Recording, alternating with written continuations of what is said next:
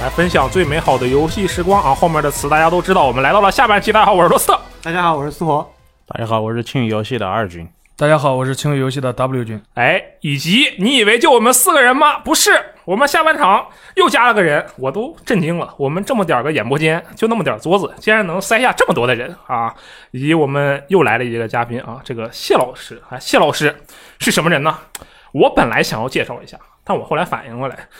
这种级别的人物啊，不是我能介绍明白的，还是让他自我介绍吧，好吧？来，谢老师自我介绍一下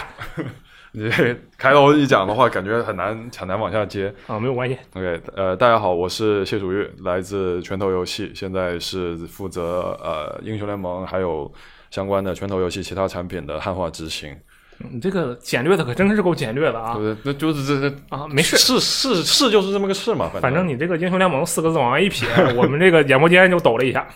没有啊可以吧？这反个正哎呦，谁晃了一下？哎呀， 就说白了，简单来讲的话，就是我我一般一般如果是问呃人家问我是做什么的话，嗯我就说我就是就是翻译嘛，嗯，对。然后很多人说啊，呃英雄联盟这个游戏还需要翻译，就很多人确实早期吧，可能很多的玩家的话会觉得这个是一个国产的游戏，其实嗯嗯嗯会有这样的一个一个印象。嗯，但是实际上的话就，所以他们会觉得第一反应是说啊，翻译是不是把这个游戏翻译成英文？嗯，但实际上的话不是，是呃，我们是从我从一五年开始嘛，嗯从一五年开始就一直在做呃英雄联盟的这个各种各样的内容的翻译，嗯然后再放到我们这边中国市场，然后让大家可以看到。我我们举个例子的话，是不是我们在英雄联盟及其相关的产品啊、影像中所看到的每一个汉字，都是要经过你的审核的？呃，百分之九十吧，百分之九十。然后其中的话有大概一嗯一半左右，嗯，一半左右是我自己做的。哦，对那你工作量很大呀！我天，是是啊，就老板不知道有没有在听，反正 就希望有啊。就工工作量是是一方面，确实，呃但是呃还有一个很重要的原因是因为我做的慢，哦，我我做的慢，所以的话看起来会花的时间也会更更长一些，啊没事，慢工出细活是吧？嗯不细不细不知道， 希望细啊，够细。对，反正就是呃做的慢，所以看起来的话就显得就工作量就会显得更更大一些，嗯对，但今年也做到第六个年头了，对，这个就有点像我们上半期里面那个 W 军阿军提出来那个概念，就是总校对是吧？就一个项目里的总校对。然后现在这个谢老板的这个怎么说职位或者说工作的职责就有点像，是不是有点啊像那那可能比总校队还要职级高一点啊。啊？是吗？超级总校对，我们的我们自己本身内部的呃话，总总总校队，呃我们自己内部本身也没有说一个特别明晰的一个这个这个这个这个嗯，怎么说？嗯，叫叫什么头衔？头衔是吧对对职业对，没有没有这个分分类分的特别的明确，嗯或者是有，但是我自己不知道而已。你好像不是很在乎这件事情。就想在乎，但是发现自己好像不太能理解这这个这个东西，所以也就没有特别在意。那反正我都是属于就是有什么东西需要做，然后呃，就我们公司是一个作坊。嗯，就大家都说了嘛，拳头是一个小作坊，所以其实，在这一块本土化的这一块、翻译这一块的话，也是很像作坊的一个状态，就是有什么样的一个东西，总部会有在美国那边的话，他们会产出一些内容，然后拿过来的时候的话，我们会看，嗯，有哪一些是肯定首要要完成的东西的话，是游戏核心内容，嗯，就是直接影响到所有的玩家的东西。然后其次退一步的话，可能是一些呃公告，然后它也是跟游戏相关，但是可能不是每个玩家都会都会看到的、都会接触到的东西，比如说更更新什么的。然后再往下的话，可能是衍生的产品。那这些东西拿过来的话，我就会看文字的量、工作量啊，然后或者是当然也会有时候会看自己喜不喜欢或者想不想要去做这样的一个一个东西，然后。我就会看自己的时间，我说那这个是我自己的翻译，或者是有一些的话，我们去找一些外包的帮忙做好了以后，然后拿回来再进行一个最终的审核和一个找情侣润色，也不是不可以， 但是就是对这个这个我们之后聊啊，还还还有这福 利啊！我觉得我们之后专门找这个谢老师来聊个什么英雄联盟的本地化之路啊，随便随便取个标题，我就这个意思，对吧？可以时间肯定也是够可的，以对不对？可以可以啊可以，但是我们今天啊，还是得这个对对聚对焦对于对其他的话题。是对不对这个，接下来啊我打本来打算的那是你啊，我觉得，那你这时候你就要就要哎说，就是为什么我会出现在这里了，对吧？哎，不是啊，我觉得你出现在这里说明什么？说明我们很厉害。对，啊但是你总有一个理由，不就是为什么会有对就吧召唤师就峡谷显得嘛很奇怪，不然很好像就是我召这唤师峡 谷，对不对？很符合游戏的设定。召唤师峡谷，双手一举，然后一个英雄从天而降， 对不对？ 就要花钱的。召唤师其实当时就怎么回事，就是是对去年嘛，去年三月份嗯呃，的对，时候二零年，对对嗯对，我们昨天晚上才对了一下那个时间，嗯，然后就是因为看到呃去年的时候，青宇做的应该算是这几年来最声势浩大的吧，应该算是知名度最高的那个项目了，就是呃那也个也也有一定的压压力啊。那那嗯对，就这必然的。然后就做那个极乐迪斯科，然后他们当时是有一个采访的文章，然后发出来。然后我看到的那个文章的时候的话，里面讲到的一些东西，我觉得是和我自己日常工作之中的那样的一种想法和感觉是非常接近的。所以我就通过朋友的关系，然后问你说啊，这个怎么样可以联系一下青宇？其实当时的想法也没有特别特别多想法，就觉得就是能够接触一些呃，能够认识一些这种志同道合的一些朋友，嗯感觉应该挺不错的。因为我我我长时间是处于一个比较。嗯，自自闭嗯自闭的一个一个一个一个状态，就是闭门造车的一个状态，一直自己在琢磨，想很多的东西去写，然后所以也想说可以认识一下。后来的话就各种，然后就搭上线了嘛，搭上线以后的话就有了一些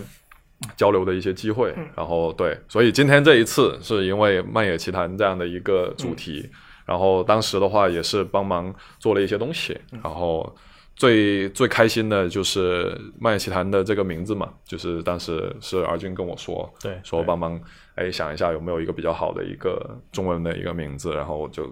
起了一个这样的一个东西它。的英文原名是什么呢？英文原名是叫 Wilder Wilder Myth，它是一个词，其实是一个生造词，就前面是 wild，然后加了一个 er，我也不知道为什么要加一个 er，然后大概意思就是说是那种呃，我的理解啊不一定对，就是旅行者吧，在荒野之中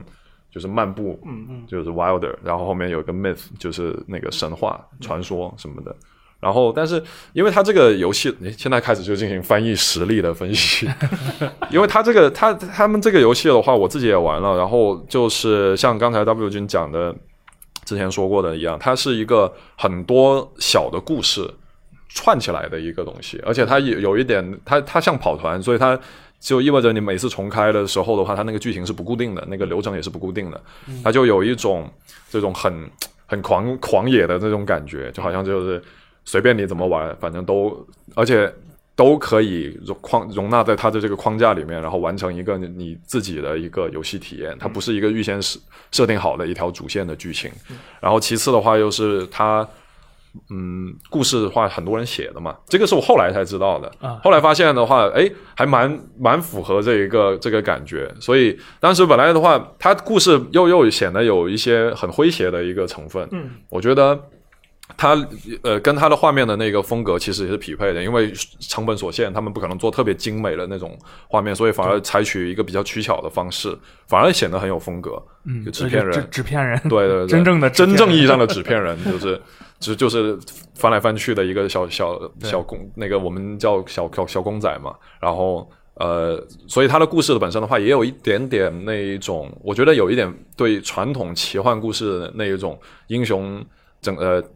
拯救世界、击破黑暗的那一种故事的话，有一点小小小的嘲讽那种感觉，戏谑的演绎戏谑的那种演绎，对对对，所以他我我那个时候我在想，因因为我们讲如果是 myth 这样的词很大嘛，大家都会说什么神话、传奇，然后我就觉得好像那个又太正式了一点，所以用一个以前我们小时候有一个动画片，我不知道你们有没有看过或者听过，叫《天书奇谭》，哎，看过，看对吧过看过，然后暴露年龄了。对，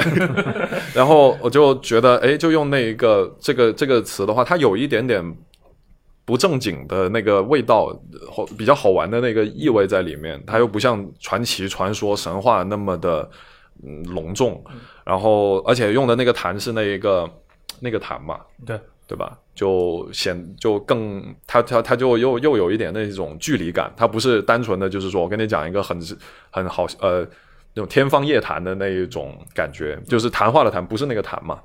它是用了一个跟我们常用的那一种表达不一样，其实这个应该是一个港台会用的一个写法，港台那边奇谈的时候会用，但是我们其实也是本身的话是简体中文里面也会这么写，只是不常见而已。然后就产生一些这样的一种距离感，让人可以有一个印象。你大家可以自己想象一下，如果那四个字的话，如果是用谈话的谈的话，其实感觉是不一样的。然后再加上前面的漫野，就是想的是本身就是在野地里头到处乱窜，然后漫山遍野那种感觉。然后后来的话又发现说，哎，是多人一起协同去，一个是多人联机，然后还有一个是多人协作，嗯所以大家一起来做这个事情的话，就有一种更就跟这个名字有一种莫名的一种契合，所以还是蛮蛮好玩的。 OK，对，就是通过这样的一个机缘，所以哎，我就出这今个天正好过来。对游戏的本地化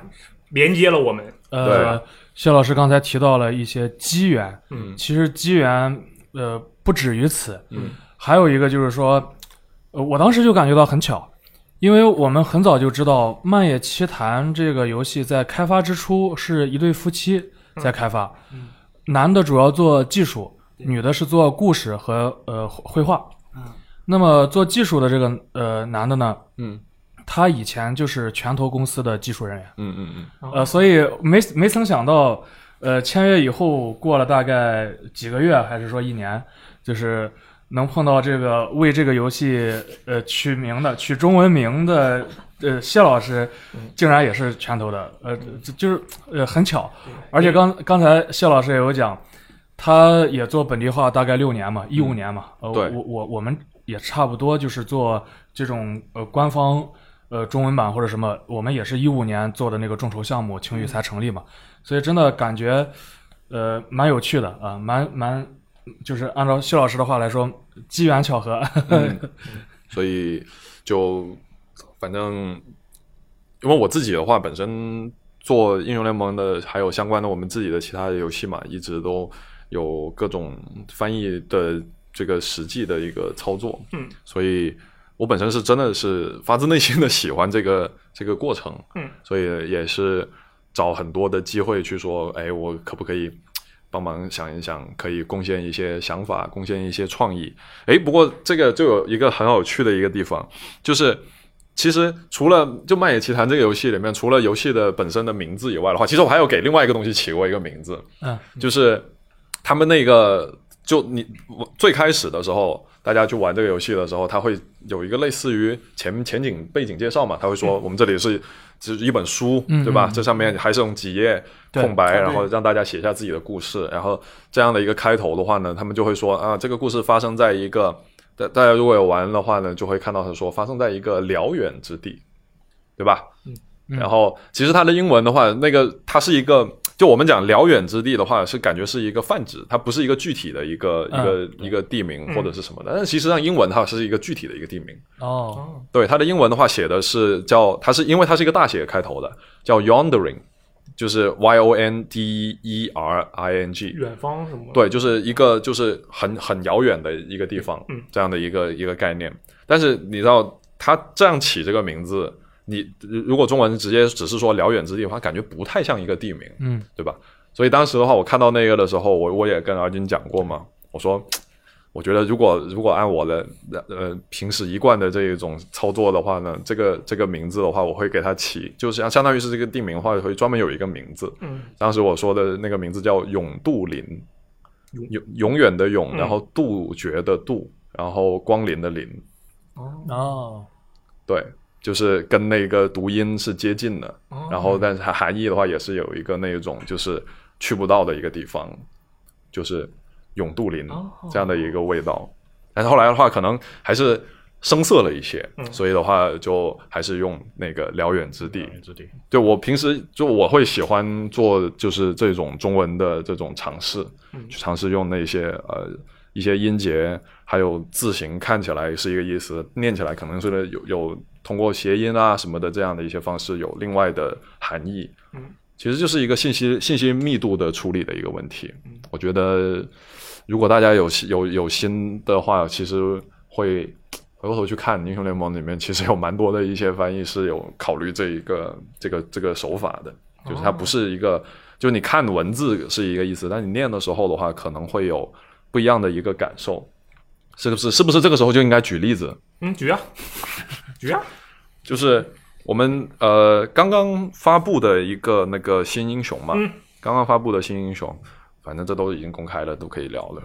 就是叫绫罗娃娃。对，剪拿个大剪刀，对对对，嗯拿一个大剪刀的一个一个小小布娃娃嗯，它其呃，其实它这个名字的话，就是你你看到它的写法的话是灵魂的灵，对，然后罗是那个罗罗织罗罗网的罗，嗯对，嗯，油光的那个路，对，一不不不是，哎哎，是嗯草字头加上一个那个不带不带草字头，就是就是罗，啊，那个罗斯特的罗，对对 对，然后。所以，呃，它因为它本身它是一个布娃娃，然后后来的话，因为魔法的关系，它变成了一个小孩，就有点像匹诺曹的那个感觉，呃，然后它本身，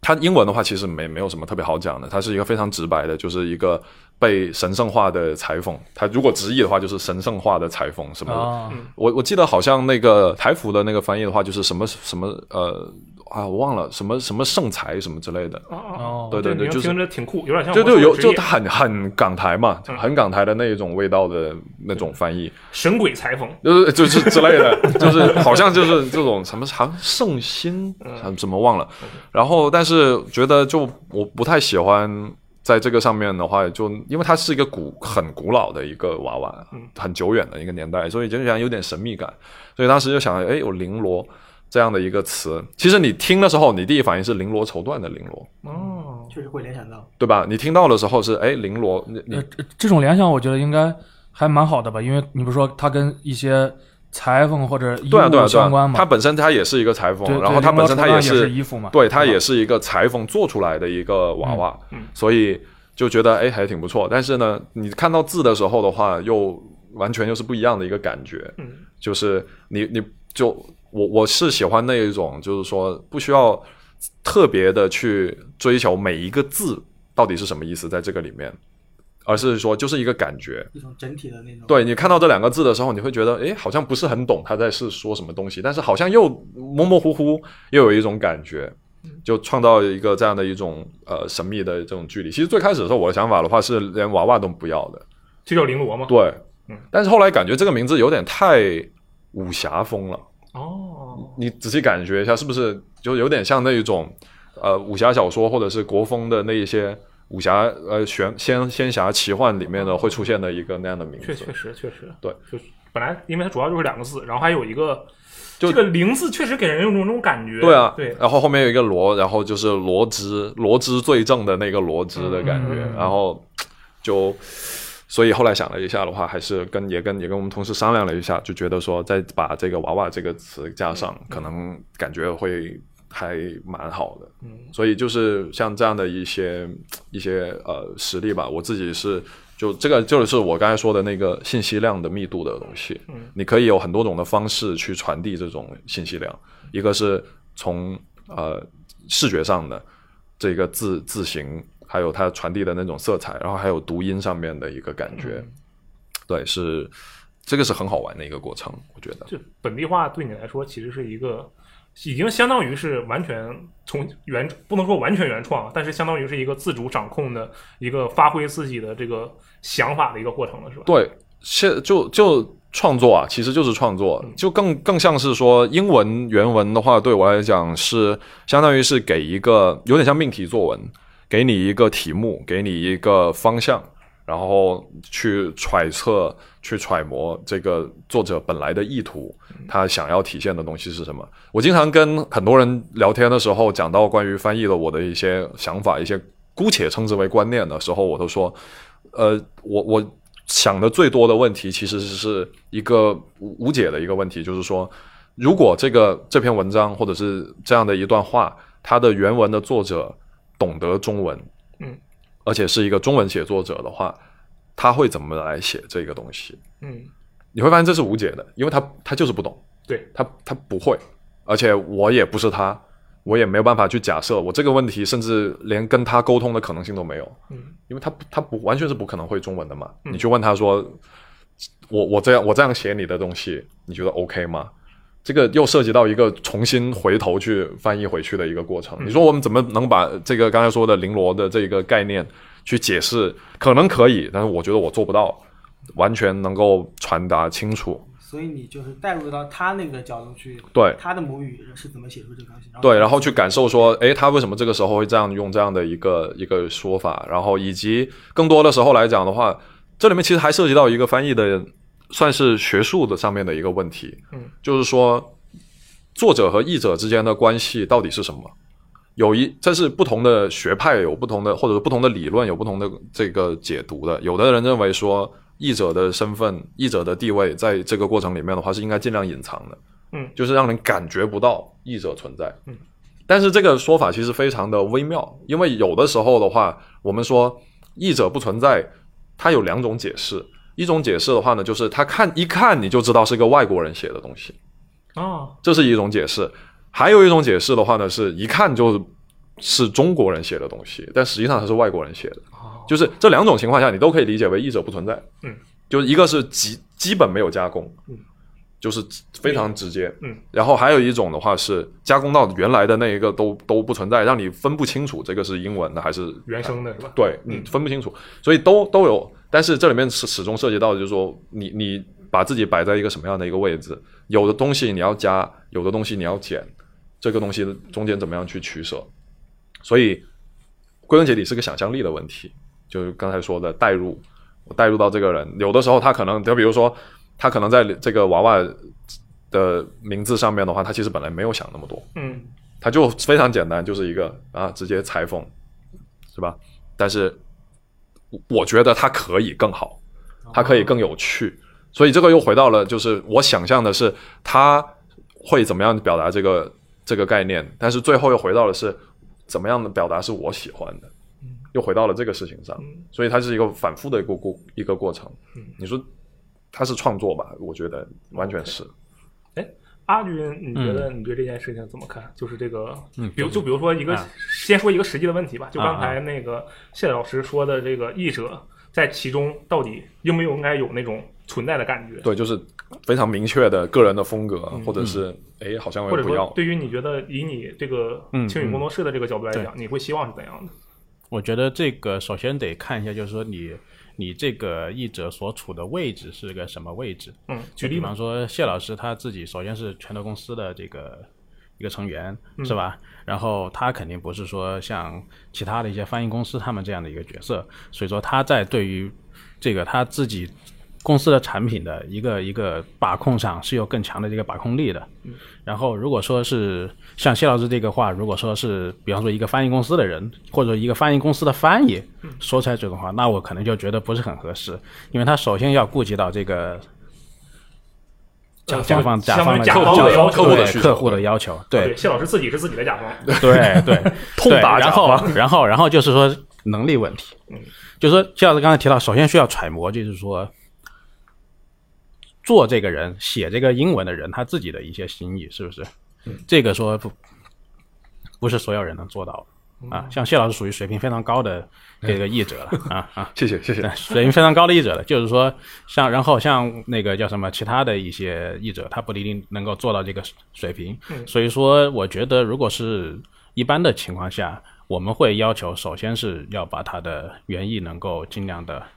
表达出来，然后在在在此基础上，再会去讨论一些再创作的东西。嗯，像谢老师可能就直接就开始了这个过程对了。我就是属自于己对浪的那一那一种的，对对对， 就是我会，嗯你你你说你说，嗯，对对，所以我觉得这两个方面，一个方面就是说你自己所处的位置，你像我们做那个狄仁狄仁杰之举蔷薇那个游戏的时候，是吧其实我们也是属于处于一个发行商的位置，不是一个本地化提供提供方的位置。这个时候我们的发发挥空间其实就比较大，是吧？我们最后做出来东西其实跟原文差距也也比也比较大，就是说也也明显就是一个再创作的东西。嗯对，对因为说到狄仁杰锦蔷薇，最明显的是，它英文原文用的都是 you，你嗯就是 you。对。但是你玩过中文版就发现，就是说，对面是这个话是狄仁杰说的，还是比他官位更高的人说的，还是武则天说的，还是说下面的衙役说的，还是就是其他人说的，这是不一样的。你比如说是叫大人，因为他一个御武在狄仁杰里面可能说可能对应的是对应的中文是大人陛下，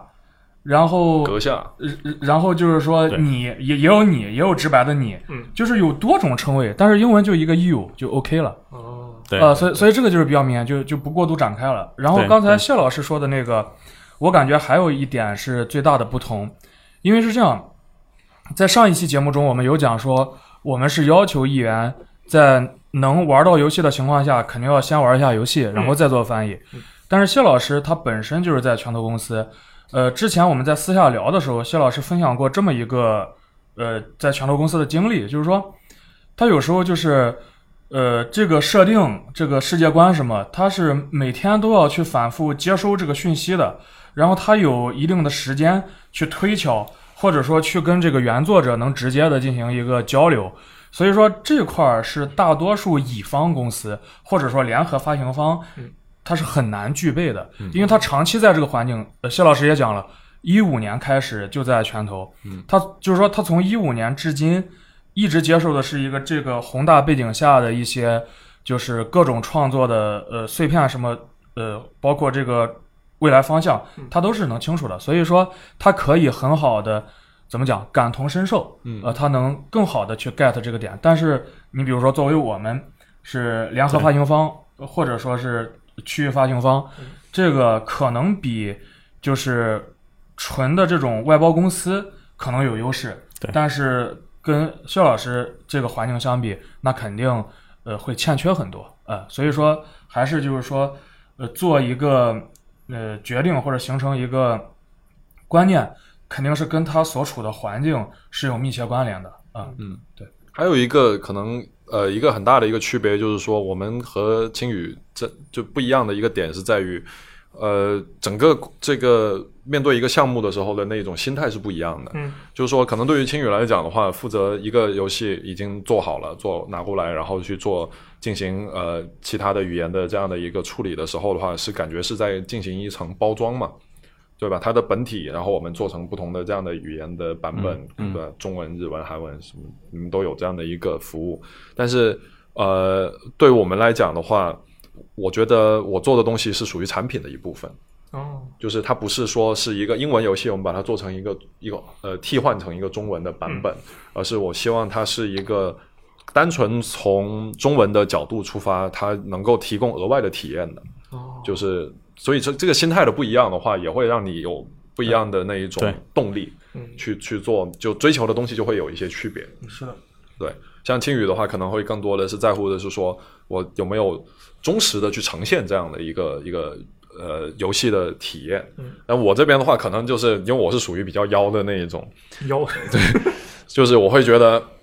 因为说刚才 W 君也讲过嘛，就是玩游戏的人心里面都有做游戏的这一个心。但是我因为我自己不是搞游戏设计、策划什么的这一块的，我不是做这一方面技术的，但是我是希望能够在自己做的项目里面的话，都能够提供供人玩味的东西。哦，这也是一种游戏参与的，就也是一种设计。其实在这里面，这个就会有更多的热情吧，我觉得，去去尝试。比我可以再举例子，哎，我真的我例子太多了，但是我没事有的是时间就很不是，关键是很害怕喧宾夺主，知道吧？啊，就只能随便讲一点小的哎谢东西谢，老师现在坐的位置不是 C 位吗？特别神奇，突然就坐到了一个摄像机面前，而且就是我们上一个英雄，呃，就是那个娃娃之前的，还有一个英雄是今年刚出的，就是那个破败之王。无耶哥， 对对对，哎，你居你居然念对了，这还能有人念错吗？那因为因为这个是一个小插曲啦，就是之前的时候，他他名字是 Viego 嘛，然后是一个浊化的一个 V 这个音，中文翻译的话就是一般会采用“福”字，嗯，呃，就是我们我们那个弗拉基米尔。对嗯那个福嘛，然后，但是你你你会看到，其实我们用的是那个另外一个福，是那个佛祖的佛，嗯对所以很多人会念成佛耶哥嘛。嗯其实我们原本的想法的话，我自己想的是，因为他他也念福，其实这是个多音字，很多人都忘了，就仿佛的佛嘛，其实、嗯对对，但是我我其实我们可以写成就是那个呃没有单人旁的那个福字，但是为什么一定要加一个单人旁？其实也是有多多方面的原因的，但最主要的原因就是有特色。会，就你看到那个名字三个字放在那里的时候的话，你不会把它误认为是别的地方的一个角色，或者是呃现实生活中可能常见的一个人名，它是有特色的，而且它又符合它一个很古老的一个王国的这样的一个背景嘛。它里面的我我想讲的就是说，那这个这个发挥啊，这种东西，就是因为它的背景故事里面，它是说他的王后死掉了，所以他想要，但是花不惜一切代价想要复活他的王后，然后去寻找他的王后的灵魂。所以他自己的台词英文语音里面的话，就会有一句就是说，呃，she waits she waits 呃、Beyond the Mist，就是那个黑雾嘛，因为他们现在就是整个对今年的英雄联盟的主题就是黑雾的那个扩散，就像疫情一样，然后就全世界扩散，然后所以他就会有一句话就是说 “She waits beyond the mist”，就是在黑雾的那一头等待着。那一般的话，你翻译这样的一个句子的话，其实就就没有什么特别多的空间，你就写就是他在黑雾尽头等待。哇，等待着我，或者是怎么样都可以。但我写的写的那个剧的时候，然后我就想加点东西了，就是想要表达他的那种感情嘛，所以就是写的是他在黑雾尽头亭亭而待，就加了一个亭亭玉立的那个亭亭，就放在那里面，就画面感就会比单纯的你直接说等待要更具体，而且还有一个很重要的一个点是，也是用了一个小的，算是一个典故吧，也它是就稍微提点了一下，就是那个归有光写的那个《项脊轩志》，就是说他最后一句嘛，千古名篇嘛，就是说庭庭嗯前有枇杷树，亭亭如盖，对吧？说吾妻死之年手植，嗯嗯，就我老婆死那一年植的，今已亭亭如盖矣。哦就有，如果你能你你看到这个的时候，你看过这一篇东西的时候的话，可能可以联想到那样的一种画面，然后又从另外一个角度去，就还蛮贴的嘛，就是都是为了自己的死去的爱人，然后有一个这样的一种呼唤，那种那种描写。因为我觉得，如果是我，如果我作为这个角色本身，我有这么深的一个挂念，一个这么深的眷恋，我想要去找回我死去的爱人，我应该不会只是简单的讲一句他在那里等我，可能我会想要多一点点渲染。当然，这个也是跟人物的角色性那个性格有关系。如果他本身他是一个属于比较寡言少语的、比较比较内敛的、比较木讷的一个人的话，可能就不会这么写。但是因为福耶哥是大家玩过他都知道嘛，他其实很张狂。他本身他的背景故事里面就是一个为呃就爱江山更爱美人这样的一个角色，他为了他的王后，他可以什么都不管的，就是让国事荒废，什么都不管。然后是这么样的一个人，所以他整个的那个性格那些东西的话，我觉得还是可以去多给他一些中文的一些渲染。嗯，但这种东西就就是发挥，完全是你想怎么样去弄，它没有对错吧？我觉得，哦，但就好玩。我觉得这个聊到现在，我突然感觉，其实我们后面已经有三个选题可以聊了啊，分别是这个英雄联盟的本地化，然后关于给游戏起名的这个一个艺术啊，还有就是这个呃游戏角色这个名字与台词背后的探讨啊，这个以后我们先先预定好，之后我们有机会来聊好吧？ 可以，可吧以啊，。可以。哎，不过我刚才我总结一下刚才的这个，我感觉的发言啊，就是说，呃，谢老师他相当于是更考虑这个英雄联盟这个品牌能带来的延伸，或者说里面的角色的整体性，它与整个这个品牌的一个融洽的程度。而作为这个青宇这边的话，他们你们其实更考虑的是，从某种程度上来讲，其实和谢老谢老师的这个想法是一样，就是原作品的想法是怎样的，你们要去堆切合原作品的想法，是这样吗？呃，我我还是我也举具体的例子来讲吧，嗯嗯因为因为刚才罗老师不是说到一个什么起名的这个，对嗯我我多说一句，你像我们第一个项目，呃，这种项目很多，我就举第一个项目嗯——叙利马诸神。对，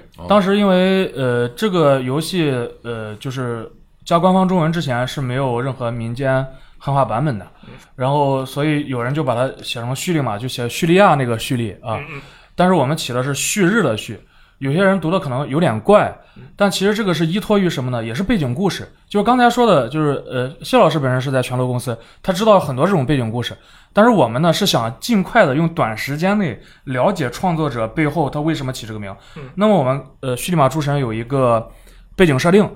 他是说为什么叫叙利马？他为啥叫叙利马？这么绕口的东西是他生造的词儿，嗯是因为他的神话背景中，呃，叙利马是呃 s h u n a r i 居住的地方。虚纳瑞是个什么东西呢？是原初之神，哦是宇宙混沌的时候原初之光幻化出来一个九色光，对吧？嗯，对所以对应的九个神。你有没有感觉什么叫原初之光？我们觉得这就哦我是懂了阳光，九日嘛，就是序。哦九个太阳，对，哎所厉害所厉害所以哦，刚刚好哎，这个对，对就是很巧，所以刚好是“所旭”那个字，呃这“对旭”就是九加一个以日啊，，对，因为对原初嘛，这嗯个而且他说是亮光，很很明亮嗯。那我们联想到就是太阳就能代表这个原初之光，这个亮光啊，然后就是选用了这个序，就叫叙纳瑞，然后他们居住的那就是叙利马，就是这样自然而成。而且它里面的各种神是有对应属性、对应元素的嗯，有土神、有火神、有什么？那土神我印象中叫科斯特嗯。那我们就是其实这种西式的最头疼的是名字很长或者很绕口，你记不住谁是谁。就是有有时候玩游戏时间比较紧的话，你记不住的。那么我们土神科斯特，我们用的就是提土旁那个土科拉的那个科，嗯，那就是土神嘛。嗯，然后火神呢叫维斯特，我们就是一个火字边儿一个呃就是韦，就是维斯特。嗯，一看属性偏旁，你就知道他是哪个元素神。哦，呃，是是这么做了一个一一个处理。所以说这个你刚才说到起名，就是就是也有这块儿，然后也是想还原原作者的想传递的一个对，呃一个东西。我就这个“旭”，就说这个“旭”字，你哎的原名这个里面有玩家发现了吗？就是有玩家跟你说，就是哎，我发现你们这个啊小小秘密啦，你们这个做的挺好啊，有有玩家这种反 馈吗？呃，因为当时是众筹项目嘛，嗯所以说。呃，这个我我们先把它写出来，就后来这也呃，没但但是是这样，但是还是虚拟马诸神，我们第一个项目，一五年的，我们当时在做谜题本地化的时候，他当时写的英文的谜题是彼此有关联的，嗯，而且它是有推导的，但是因为排版跟和诸多问题，我们不太好还原那个，我我们就做了一个藏头的处理，它每条讯息嗯我们藏头这样竖着读下来是谜题的答案，哦这个是有很多玩家发现的，哦呃，他能成功解谜，嗯，其实我在想，是不是哎像续这种，你如果这你不跟我解释的话，嗯就算我玩那游戏玩玩一遍，我觉得我都不一定能想到。呃，但是什么呢？如果那个游戏你买豪华版的话，它附赠了一个就是呃艺术涂色和设定集，嗯设定集里面有写这个起源于这个原初之光什么的，写的很详细。啊，呃，是是是这样的。再有一个就是说，即便续发现不了那些神、土神那了、个应该火神了对啊，更这个好一点而且方便大家记忆，因为它里面有一些谜题说，就是主宰哪个哪个的神，或者说就是说它它它不是单一的，它可能是火神，它同时主宰一些其他的东西嗯，它可能不会问你它是不是主宰火，它问那个，但是你知道这是跟火神相关联的，你你选就就好选了嗯啊。然后再有一个就是说。刚才说的狄仁杰之锦蔷薇，嗯为什么这个作为一个例子来来讲刚才你问的那个问题呢？就是说，他是一个华裔，他自己等于说他是他呃爷爷辈儿是从这个中国呃跑到了越南，然后他等于说父亲辈儿跟他是再跑到了这个加拿大，是这样子，所以说他不会讲他不会讲中文，然后在这个就是背景下呢，他对这个狄仁杰的理解是源自哪儿呢？就是徐克拍的那个狄仁杰，哦所以说你会看到他设定的这个狄仁杰呢，侧面看有点像刘德华狄仁杰的那个扮相哦，啊、他不是赵又廷啊，对他，他是之前说他看到的就是那个刘德华的那那个就是呃版本，嗯，通通天帝国那个是，然后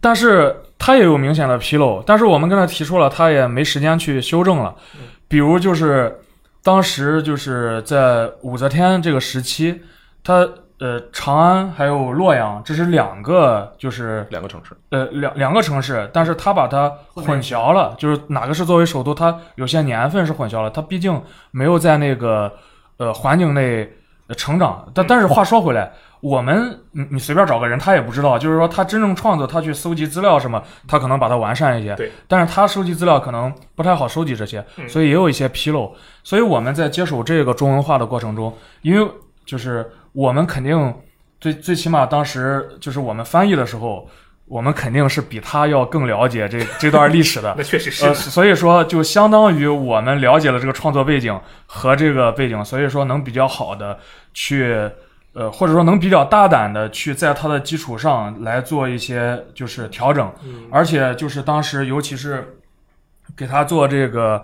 就是书写的时候，我我们专门请了一个书法家协会的一个副主席，嗯，来来写这个就是诏书什么。当时呃，通过书法家替我们考据，在当时书写的时候是哪种字体。哦，呃，是是行书、是草书、是楷书还是什么隶书？他们他会有一个考证，他就按照这个来写。而且还有就是，呃，那个《狄仁杰锦蔷薇》里面的杀手，他喜欢就是做完杀人案以后喜欢炫耀，就留这个字条。嗯哦留这个字条，他用的英文的是诗，是四句诗，有韵脚。嗯那我们就把它改写成这个五言或者七言绝句。嗯我们当时查格律来对，嗯但是当时还有一个小细节，就是说，我一开始想把它处理的有一定的文学性，但后来又一想，根据在那个游戏里面那个杀手，他没有达到这种没有什么文学素养是吧？就是没有达到这种我们什么古诗多少首里面的这种、这种水平。那有时候偶尔的也要对它进行一些粗糙化处理。哦啊，所以当时我们是这样做了，但是这两款都是源于对它的背景很熟知。嗯，第一个是有一个背景设定，嗯我们查阅了；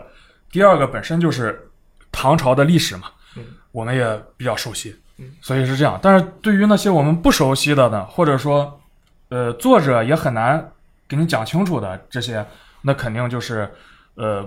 我们是不太主张去放开这个去做一些优化的。嗯你你万一优化的压根儿就是南辕北辙这种，那就不好了。哎，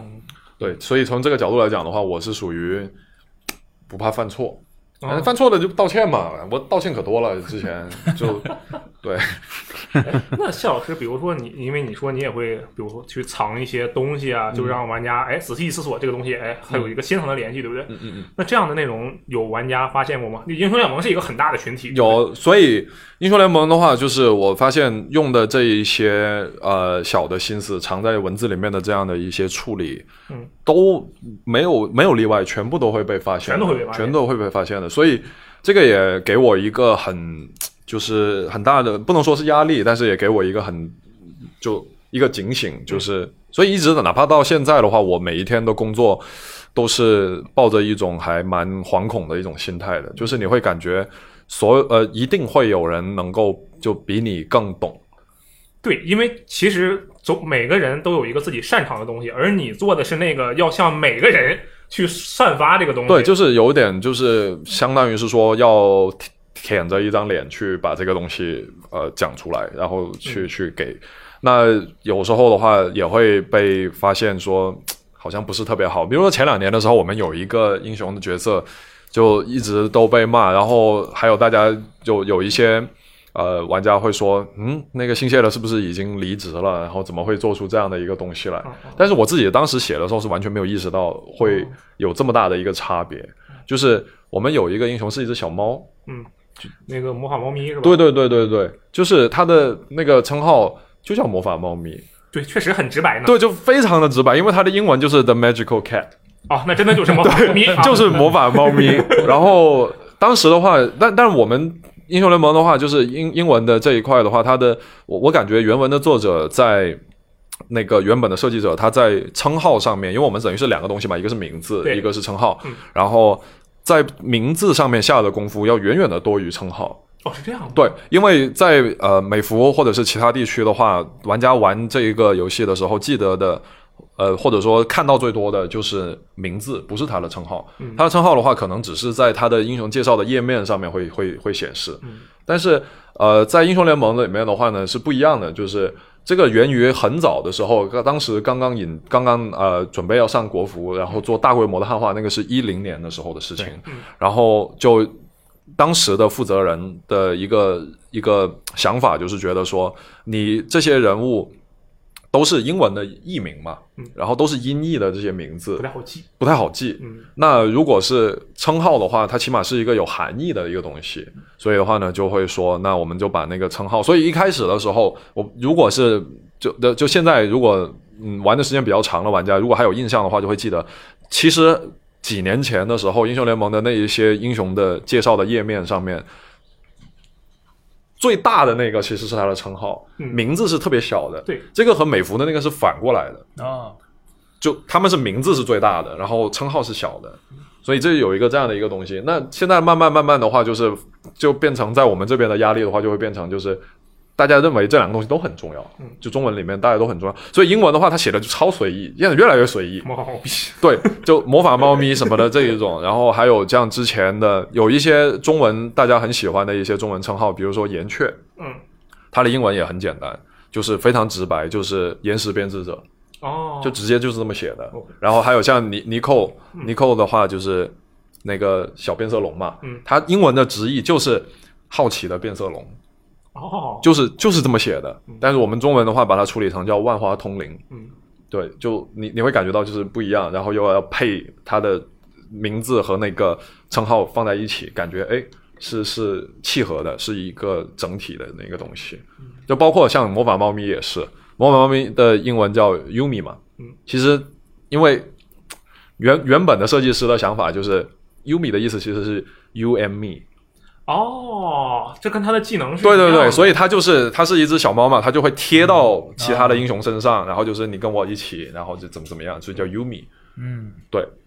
你这个你这个其实我觉得反正超出我的能力范 围之内之能之外摆脱了，你我没办法对，就没办法这样 弄。然后像台服的话处理的话，就是叫 Yumi，猫咪的咪。嗯，然后但是我我我们会觉得。你我们称号里面已经写了就是魔法猫咪了，嗯这个名字里面又又加一个这个有点不好看，就是魔法猫咪优咪就很有点傻，押韵了已经，对，这 不是押韵了，这是完全一样了。 对对对，所以后来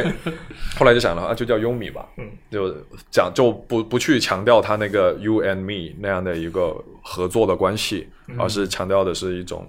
更像猫猫的感觉，那种悠然悠悠闲的懒散的，然后那样的一个。那魔法猫咪，我们当时自己讨论了一下的时候，觉得没没什么问题啊，它就是它就是一只猫，然后会魔法，哦对，嗯这就是这样的一个东西，而且它的整个的故事的话，也是属于比较搞笑的一个那样的，不是很正经的那样的一个一个一个写法。嗯，因为我们当时完全没有觉得这有什么问题，但结果后来发出来的时候，玩家反应还蛮激烈的，就会觉得、哦哇，开什么玩笑？你们啊，相当于说你之前也好，然后各种地方做的那一些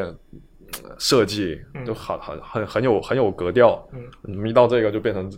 这样的一个变成东了一西个。大白话，对对对，但实际上的话，这个东西我觉得一方面也是给我们一个提醒吧，就是说玩家真的很在意，比我们想象之中要在意的多得多。嗯，然后另外一方面的话，我也自己也在琢磨的一个事情就是，可能呃，一因为以之前的时候的话，可能我确确实会比较纠结于一种所谓的文雅或者是一种格调的嗯体现，但实际上的话，我自己发现我自己真正想要做的东那个感觉是合适，嗯真正想要追求的东西是合适，嗯就是这个角色是这样的，就好像刚才 W 君讲的一样，你一个杀手写的诗，他。应该不会写的，就是特别的那个华丽和呃，对，这这个这个个当时我们是有问过这个作者的，嗯就是说他这个，就是说呃，在你这个杀手设定的时候，他是文化人啊，很还很是文盲？很有文采，还是说略略有文采，还是说就是嗯瞎写没没啥文采嗯？他给过我们一个反馈，嗯所以说后面我我们其实呃还稍微调整了一下，就是把把有些稍稍微处理了。稍呃，处理了一些、呃、嗯细节，哎，对，所以这个东西就合适，就是贴合，嗯就是你要赋予这一个虚拟的人物，它的整个的东西是一个整体的，你会觉得嗯，这样是对的，那样的感觉是是 OK 的。然后自从《魔法猫咪》这个之后的话，我就越来越清晰能够感觉到这个，就是我们到底追求的东西还是合适，就是哦它可能不是说是统一的，一看都是全部都是一种风格啊，那个是我觉得不太好的那个东西的话，就没有做到我们的一种一直想做说的那种代入那种想象，而是更多的其实你是在讲自己，嗯自己当然不可避免，但是还是应该把东西把这个地位让出来给角色，嗯对，所以现在的话越来越是在这个事情上面去贯彻， ，OK，所以有合的适但这个带来了一个直接的一个问题，就是有一些角色我自己是不太喜欢的，并不是说他做的不好或者是怎么样，而是就是这个人物这个性格他的这个整个的这一套东西，可能我不是那么喜欢。嗯，但是又要去合适他，又要去匹匹配他的那个表现的话，就要就会有一些痛苦。然后碰到一些自己还蛮喜欢的、蛮对自己口味的那一种的话，你你你发挥的就更更多一些。哦，就那会会碰到一个这样的一个问题，就是你肯定是你作为一个职业，你从业，你你你职业道德，你应该是一视同仁， 一碗水端平，对你应该每个角色的话都是应该给他们有予同等的爱。对一样的心力、一样的精力，但是做不到嘛，就我就是做不到， 所以更 知道所以就会有一些就是会自己特别喜欢的，然后的话就会想要讲的更多一些。你想要帮他，等于相当于你是赋予他语言，你赋予他说、他可以说什么样的话，你会希望更讲的更呃渲染的更好。像比如说我的话，我会更喜欢福耶哥，肯定更多于绫罗娃娃嘛。嗯，所以大家可以感觉得到，就是那个情感的浓度是不一样的。你不说，应该没人感觉得到。啊，不，有人能已经能感觉啊原到来这了，样的对，吗已经有人感觉到了， 就我我是以为你要自爆，前段时间，前段时间我还看到人家说啊，新出的这个英雄，怎么感觉这个配音这台词跟跟跟以前不是一个味儿了？所所以谢老师道歉了 吗？我学乖了，我现在我都我都是啊，下次，下次一定。因为总会碰到，因为我们一年的话大概四到六个新的角色，所以怎样都会碰到一个自己会比较喜欢的。去年会多，去年有。呃，就去年的话，有两个角色我就是特别特别喜欢，然后所以最后做出来的效果的话也很好，大家也都一致都说嘖有那个韵味，有那个感觉，而且因为两个都是属于东方背景更更深的啊，所以的话，可能从另外一个角度来讲的话，玩家可能那个体会也更更丰富一些，那种感受也更丰富一些。那今年的话，我们都都西方的嘛，所以西方奇幻背景的话还是有距离的。那个刚才谢老师说的，相当于是他对一个作品，嗯他最看重的是合适，对吧？哎嗯就是这是相当于是他对自家产品的一个掌控。那你觉得以庆宇的角度来讲，他你们最看重的是什么？呃，我说说我的看法，嗯然后我的看法就是说，呃，其实刚才有提到，就是说我们要在尽可能的去了解创作者的一个意图。嗯，呃，你像我们之前做那个《废墟帝国》，就特别接地气儿的一种翻译方式，那是因为这个创作者他就想营造出这种黑色幽默，嗯，加一些这种就是特别接地气儿的感觉，嗯，所以说我们做了那个处理。再举一个例子，你比如说，你不能拿 GTA 五的这种呃翻译风格去做上古卷轴五，对不对？对啊，所以说这个其实我觉得核心还是合适吧，就是或嗯我者觉得叫合适叫叫匹配，或者通俗一点叫应景啊，啊。嗯，我这是个人看法啊，尔君可以也说说你的嗯看法。啊其实我觉得就是像上一期我提到的，就是说你在做本地化之前，先有有有一个这个风格的确定，我觉得这个很重要。就是说你你语言的风格是那种比较直接的，还是说比较文艺的，或者比较这个那个的，反正一开始就得定好。像如果说我们定好了这种平铺直叙的叙事方式的话，那我们最后呈现出来的东西也是平铺直叙的。如果说我们定出来的可能是那种比较文采、文武飞扬的啊，这个东这样的那个一种风格的话，我们之后形成的或者提交的东西也是这种风格的。就说这个风格是怎么定，一个是看这个游戏本身它是一个什么样的设定，然后是看这个原文的 writer 啊，原文的 writer 他自己是有一个一种什么样的想法，或者说他写这个时候大概有一个什么样的纲领，然后我们会去参考这个，然后在翻译之前可能定出来我们自己的一个风格，然后啊、呃我觉得根据根据这个风格而言，会决定我们之后提交的东西会怎么样的，然后再就是我我也之前说的一个一致性的问题，就是你不能在一个游戏里面出现乱七八糟的这种风格，是吧？一下。很夸张，一下又感觉一收一的下上古卷轴，一下侠一盗下猎车 GTA 是手， 吧？对对对，这个这个在多人多人协作的那个作品里面，很容易出现这种风格不统一的情况，所以说，我觉得这个比较重要吧。啊，我说到这个，我也想插一下，我觉得这个关于这个合适的一个契合的一个问题的话，就是说你会发现它有一种它更难的东西，不是考虑要不要合适，而是比如说我们说像刚才阿军说的一样，这个这个游戏，像比如说《上古卷轴》，他们希望的是一种典雅的啊 classic 这样的一种感觉，嗯对这样的一种风格。但这个词摆到你面前的时候，你作为一个中文的写作者、一个译者的时候，你是怎么理解这个风格的？嗯，你觉得什么样的东西是典雅的？什么样的哦东西是这个的？以及你理解的这一个所谓的典雅和他要的那个典雅是不是一回事？你发现这是一个非常非常难的一个一个问题，哦我们基本上很难，因为这个就这个其实说白了就是艺术创作的本体论，就是说你在这个过程之中，你没有别的工具去衡量这个东西，嗯，所以最终最终考验你合适不合适，其实是听起来好像简单，其实它是最难的，我觉得，嗯很痛苦。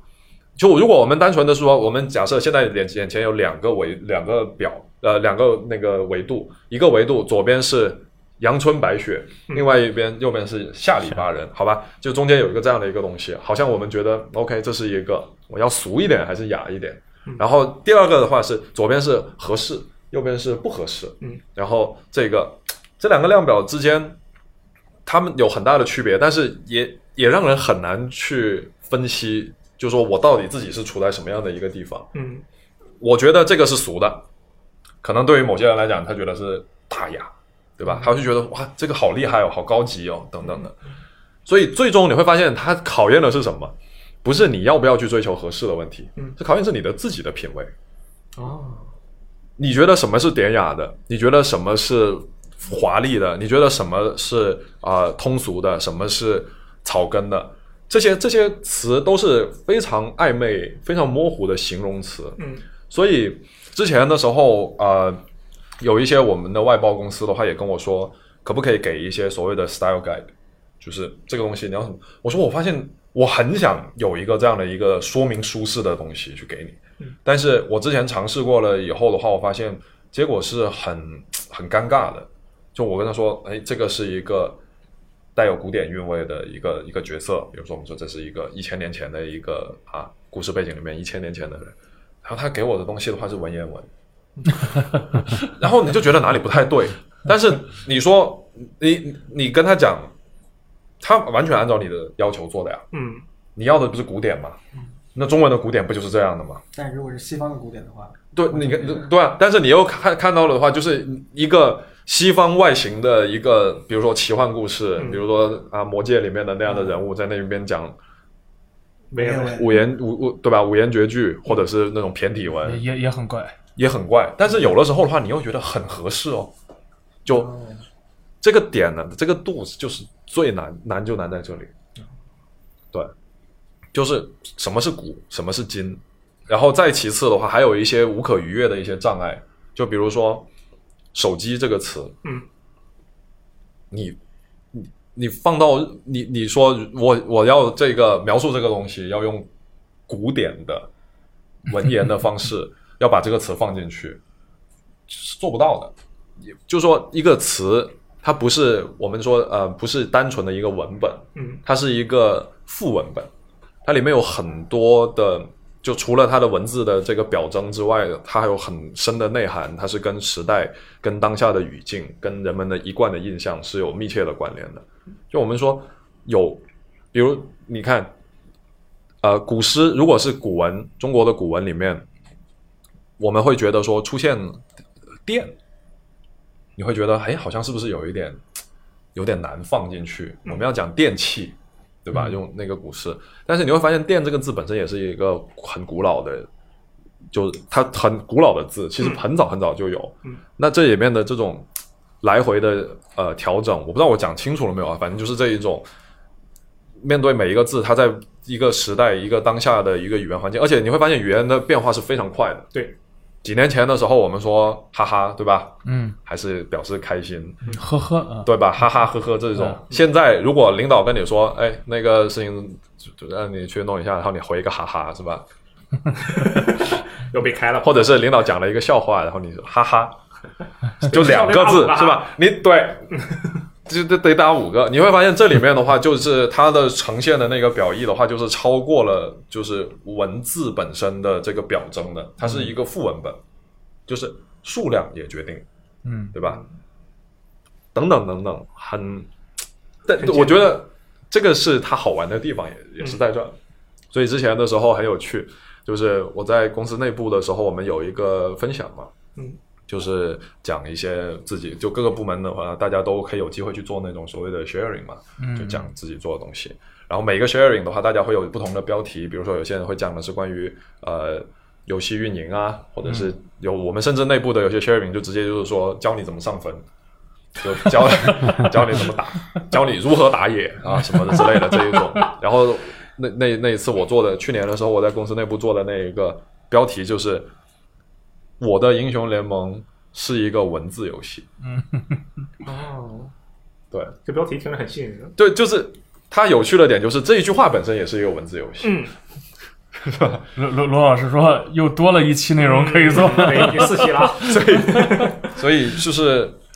在对我来讲的话，这些东西虽然讲起来好像都很困难，但是我不希望让人觉得好像在诉苦啊或者抱怨，没有，就是你其实很享受这个过程，非常享受，它是就是真的是很很痛并快乐，就这种感觉。就这些过程里面很纠结，很那个，有的时候，但是一咬牙会觉得说就这样，回头再看的时候又觉得，哎，其实我还蛮厉害的，就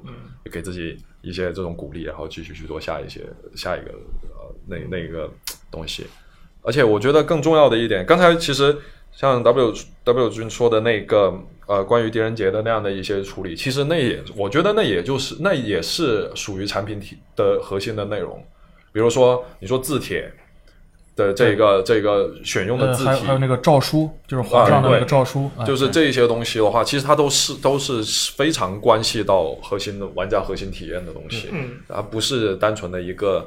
切换了语言，然后就变成呃，了我我刚才就是也想说这块儿，就是刚才薛老师讲的呃那些嘛，嗯其实呃怎么讲呢？呃刚才薛老师举了一个，就是比如说要求古典，最后收到呃外文言部合文作方就是文言文。嗯，我们当时真的是狄仁杰那块儿展开了一些讨论，因为是什么呢？他英文写的就是很白话，嗯但是我们知道，如果太白话的话，就没有那个韵味了。嗯，而且，呃，最初是游戏的作者提出一个想法说，你们能不能找人把“狄仁杰”这三个字儿用书法写出来？嗯那那我们后来做了一个延伸，就是说，既然当时也是托关系，那、找到了一个当地书法家协会的副主席，嗯那何不就是让他多哎多写点东西来呢个？嘉宾可以资本家的思路、剩余价值的榨取。哦没有没有，这这个这个故事之前有有有有其他媒体做过采访啊，嗯在在我知道出乐是吧？对对对对，没有然没后有关系，不用忌讳其他的这个媒体的名字。啊感谢你们的好意，但是其实不不用。 OK，然后就是呃呃在那边有一个详细的呃报道，大家有兴趣可以去看一下。嗯但后来呢，就是说我们想那就把它做彻底，这样的话，你这个诏书你肯定不能白话吧，对吧？嗯对。所以说诏书当时我们一个呃外部议员，他做了一些考据。是找了一个什么从什么什么堆里面找那个 R R 嗯君有一那个叫什么反正就是一个古墓里面，对一个古古墓墓里面出土了一个唐代的一个诏书我的妈的呀它的一个样式，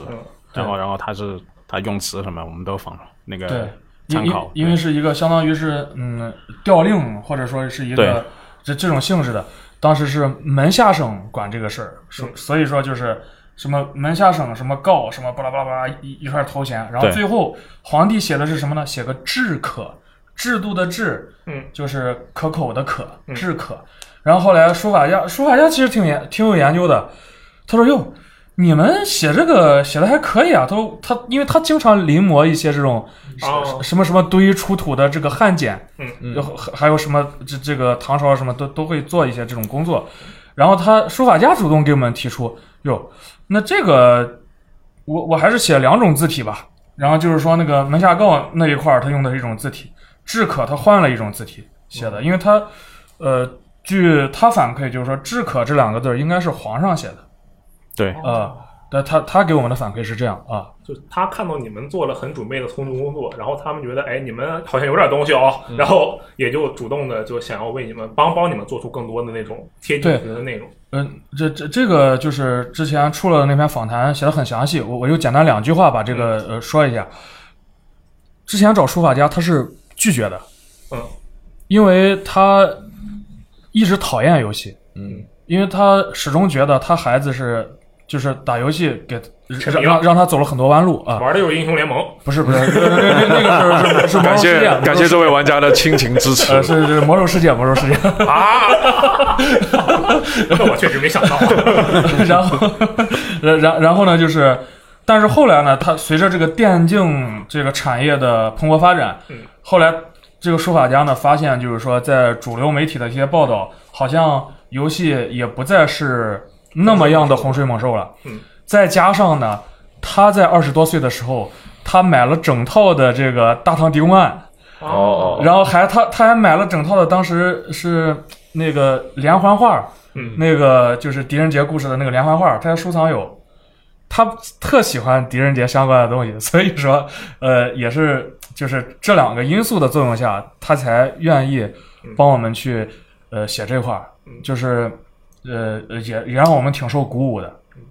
所以像这些都是原来那里呃没有的东西，呃，所所以我才说嘛，在这个背景创作背景，我们是比开发者要更熟悉的，嗯，所以说我们可以大胆的去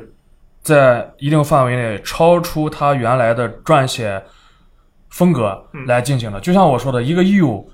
英文就是你你们。在这个狄仁杰锦蔷薇里面，他需要根据他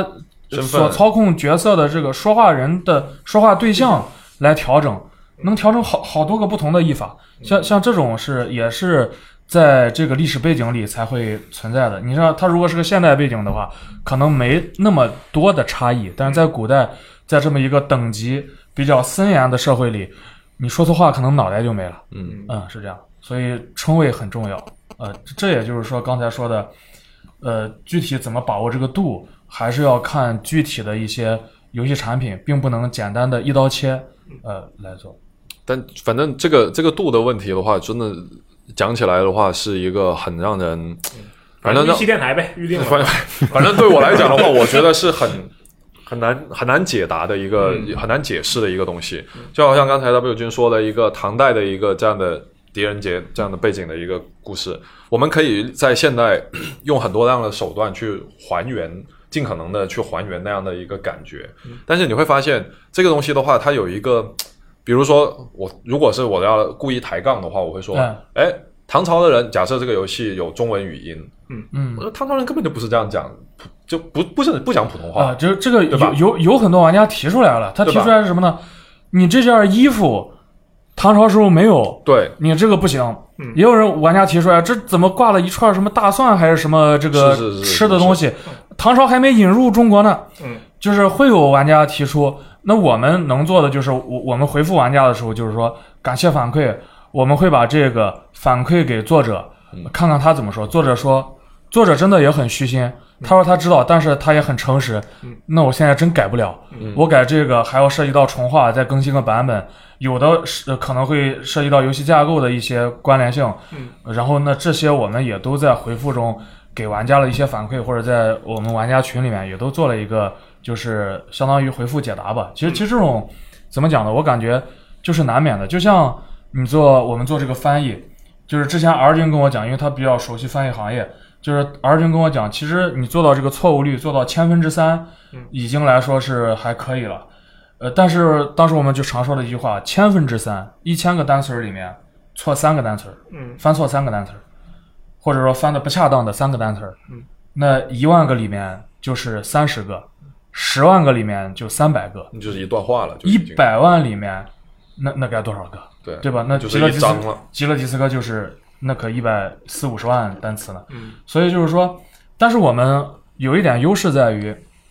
因为游戏产品它是一个电子化迭代的的对电子化的产物嗯，它和印刷品还不一样。印刷品的话，你要出要你得再版印刷，或者说出一个刊物的一个公告或者是一个呃小册子。嗯，那么电子化的它可以更新。嗯，那么我们就是说，呃，所以才就是呃发动玩家嘛，就是说或者发动任何他玩到的或者看到的，觉得这种翻译呈现的错别字也好，翻译的不恰当，或者甚至是错译，能看到了，我们真的希望赶快都汇总给我们，我们赶快的再更新。我觉得这个呃是比这种传统印刷品，呃，稍微优就势是好好维护的这么一个特征啊、嗯是这样，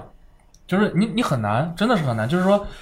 呃，之前不是说一些什么所谓的街头骗术嘛，嗯，让你写什么呃什么一千个字儿或者多少，你如果一个字儿不错，给你一百块而且钱，呃哦数字，啊，对，写数字或者你如果写没有写涂改什么的，但是对很多都不行，是因为你是人嘛？对他他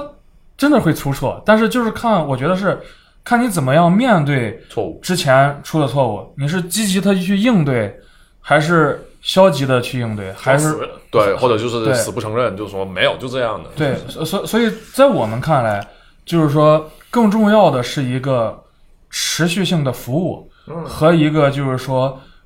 和玩家或者是用户群体的一个沟通。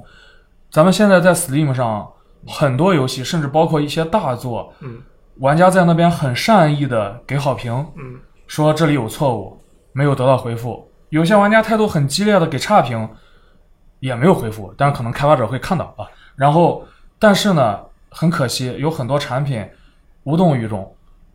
他就玩家也不知道你看到了没，嗯，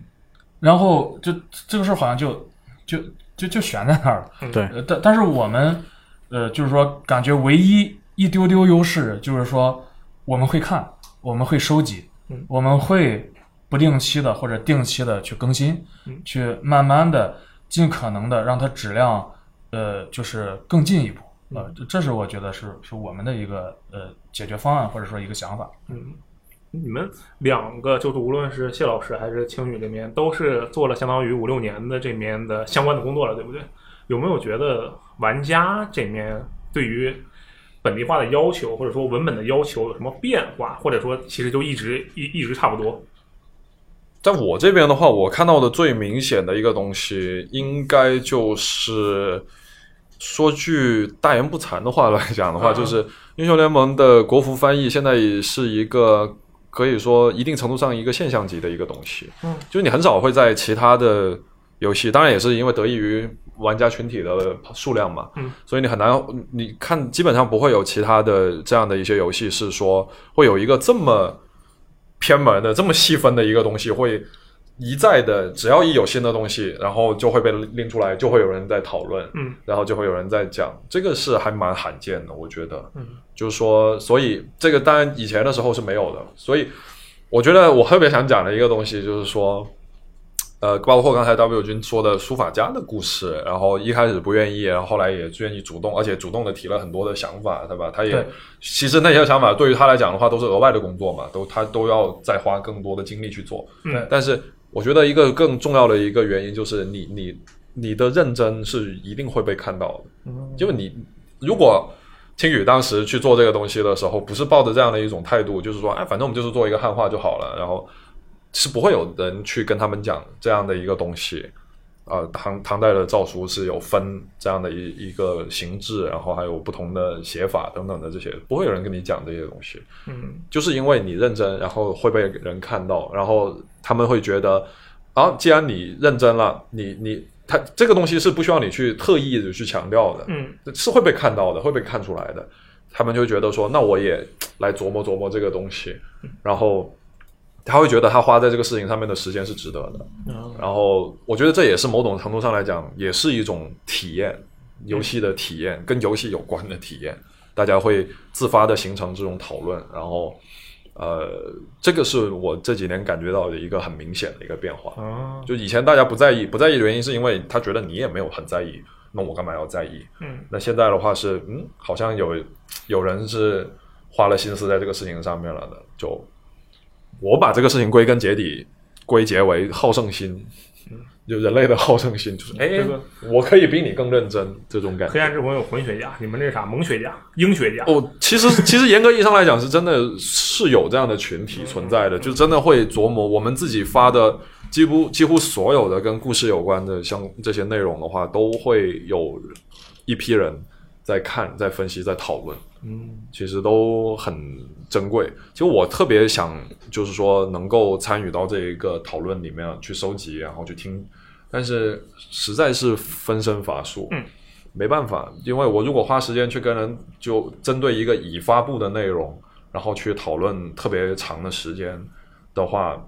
那新的东西那就做不了了。来不及了。所以，呃，前两年的时候，我还可能在微博上面还会比较活跃，聊聊，嗯对，就是回回一下私信什么之类的。然后我的微博已经一年没有更新过了，嗯，对，那你看吧，还就会看社区，啊，会看大家在聊一些什么样的东西，对，就无论如何还是要看玩家的一些反馈去讨论因为我也是玩家呀，啊对吧？ ，W 君呢？所以你这边有没有觉得这个玩家群体有什么明显的变化，或者说对文本的要求啦，或者其他的方面？呃，因为呃，你像我跟 R 君是大概嗯，二零零九年的时候就先参与的是民间汉化工作，嗯，然后到一五年是做青语嘛，对，所以说可能我们的认知分为这两个阶段，嗯，呃，在民间汉化的时候，其实呃，因为都是无偿的嘛，对，然后提供的是补丁啊、这种特殊的形式，所以说在呃无偿，其实从某种意义上，也就是说，这种发包方呢，它是没有办法去约束你的这个呃就是品质的，而且本来这就是一种自愿就是爱好者行为，对它它不是商业行为，商业行为的话，它就侵权了。嗯啊，对，然后就是说，呃，这样在那个时代的话，就是感觉那肯定是现在这个时代，呃，整体的要求玩家的要求是提升了的嗯啊，呃，所以是这样一个明显的变化。嗯，对，这这这两个两个不同时间时间段的一个变化，但我觉得这是一个好事儿，哦，因为怎么讲呢？还是说现在有些知名的公司嗯，它丝毫不在意这块儿的一个东西，嗯，真的是这联样名啊，真的。如果大家苛刻到玩家苛刻到一个程度，你翻译错别字儿太多，我就抵制你这个游戏。如果苛刻到这个程度，嗯其实也不见得对行业是个坏事儿。就说嗯的极端一点，要求变高了嘛？因因为是这样，就为什么会其中一个原因，为什么会造成这种现象？嗯，因为他觉得无所谓啊，嗯他这么做，他照样能卖得好，嗯，他这么做照样有人买单，他甚至这么做，他可能卖得更好，他卖他的更好不至于 吧？就就就是什么呢？就是说，就卖得更好指的是什么呢嗯？他他他游戏玩法好了，那确实很多人喜欢玩，对他不在意剧情，不不在意你的文字，对他不在意这这些种东西，，但但是这个也是分游戏品类的，对，有些类型的游戏确实，咱们也得承认，你可能不看字儿，也能你也玩能玩打得通开关心，嗯你也能玩得很爽，对吧？这是根据游戏这个品类，首先是一个差异性，嗯其次呢就是说，嗯，就是说，呃，玩家当前阶段对这种翻译的这种要求或者说诉求，并没有足以到能大幅影响全品类游戏销量的这么一个，就是、呃，怎么说呢？它并不能嗯大幅的去影响一个产品的销量，是吗？呃，对，所所所以，这哎应该这样说，有和没有会影响，啊，是，呃，对对对，有和没有会影响，一般和特别好可能影响就不是特别的明显，对这有个边际递减，但是如果没有的话，就直接没中什么文，直接怎 we 么回事 need we need Chinese，然后差评，对，但但是怎么说呢？感觉上肯定是随着时间的推移，可能随着就是整体这个呃，就是汉化品质或者说这个提升，呃，大众的就是审美要求或者要求，它也会提升嗯啊、但但是现阶段就是说，大家的包容性还是很高的啊、嗯大家的包容性还是很高的。你有什么你的理想的未来状态吗？比如说，我理想的未来就是大家每个人都像语文老师一样挑我们的错别字，我们就特别开嗯心。呃，其其其实怎么 说呢？实话实讲啊，嗯，大家如果要求不高，对于这种厂商来讲，他省事儿了，啊，是吗？呃对啊那，肯定是他省事儿了呀。相当于你有一很多的人帮你去做质量啊，啊是，是吧？对啊，对，而而且他他就是他随便做个东西糊弄过去就行了，嗯在厂商层面肯定是省事儿的。嗯但是你说太苛刻了，可能会陷入另一个极端，嗯，就是咬文嚼字，就大家开始比，看谁挑的对所毛所以病其多，实这个肯定是一个中间的嗯某一个状态，可能就是说能促进整个行业或者说在这方面的一个繁荣发展，或者说一个重视啊。但这个谁谁都不知道这个度在哪。哎，我突然觉得我可以想提一个想法，就是说，嗯我觉得一个理想的一个状态的，其实是反而是大家不再讨论翻译了。嗯，为什么呢？就是一个游戏，比如说英文原文的游戏，然后我们经过了本土化的处理以后，嗯，大家讨论的不再是哎这个词用的好不好，这个字写的对不对，嗯，而是在讨论这个游戏它这个故事所要呈现的主题，然后它的内涵等等的这些东西，嗯，就不是集中在讨论这一个翻译这件事情上嗯面，我觉得反而可能是一个我想象之中的一个最好的一个状态。就是相当于把你已经翻译好的文本当做一个原本就对有对的东西，对对对，从对这个层面就去是他审没视有它意识到，就是说这个是一个翻译的东但西，但是我觉得谢老师说的这个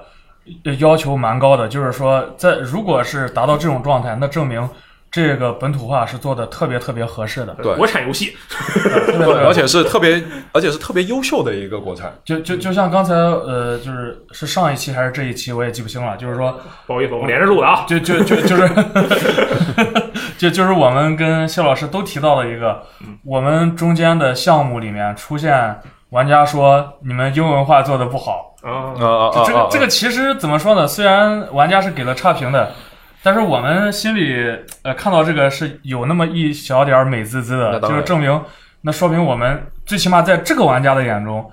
中文化做的已经特别合适嗯了，就让他甚至认为。英文是从中文翻译过去没翻译好的，嗯因为他认为英文本身他读了以后，他觉得不合适，嗯， 他觉得英文写的不好，